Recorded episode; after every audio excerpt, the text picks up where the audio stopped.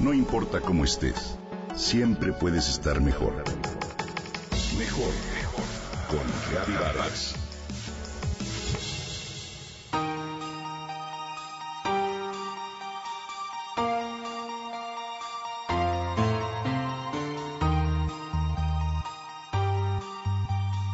¿Te dice algo la palabra entomofagia? Suena un tanto rara, ¿no crees? Pero este término lo único que se refiere es simplemente a una práctica alimenticia muy antigua, común a diferentes pueblos del planeta. Se trata de un estilo de nutrición que aporta proteínas, grasas benéficas, minerales y muchas vitaminas a través del consumo de una especie animal muy abundante, los insectos. Así es, la palabra entomofagia se deriva de dos vocablos griegos.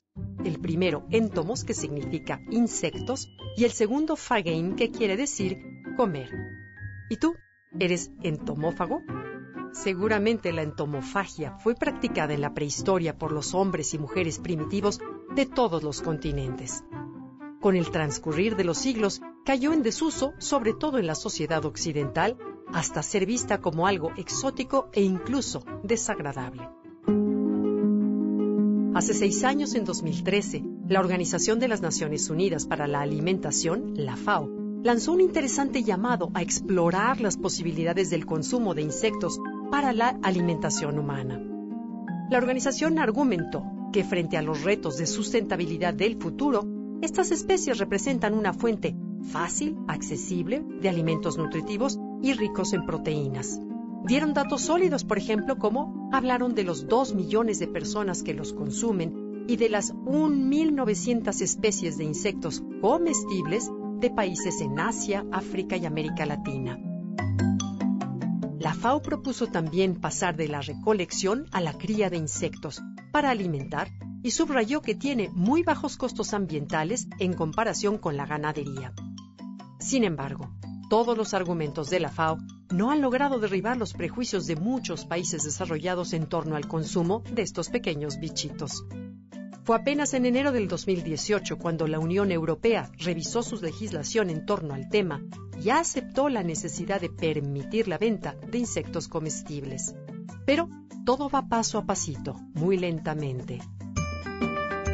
En un país como el nuestro podríamos pensar que la situación es distinta. ¿Tú acostumbras comer insectos?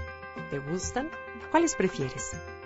Algunos de ellos, como los gusanos de maguey o los escamoles, son considerados como un plato de alta cocina y su sabor es delicado y delicioso. Pero hay otros que en las ciudades no son tan habituales. En las zonas rurales de México el consumo de insectos es más común. Hay muchos pueblos de nuestro país en los que es muy valorado, por ejemplo, un taco de chinicuiles, un guiso de aguautle unos tamales de hormigas chicatanas, una botana de chapulines o un panal tatemado de avispas zapatonas.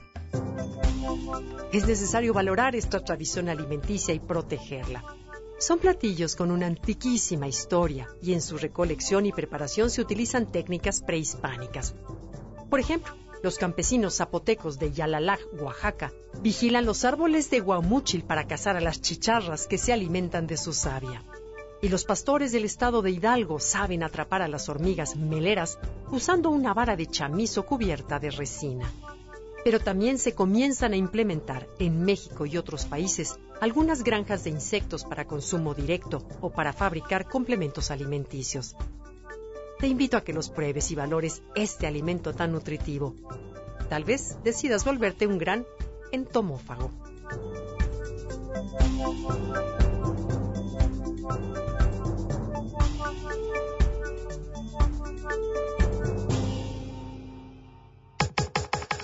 Comenta y comparte a través de Twitter. Gaby-Vargas. Gaby-Vargas. No importa cómo estés, siempre puedes estar mejor. Mejor, mejor. Con Gaby Vargas.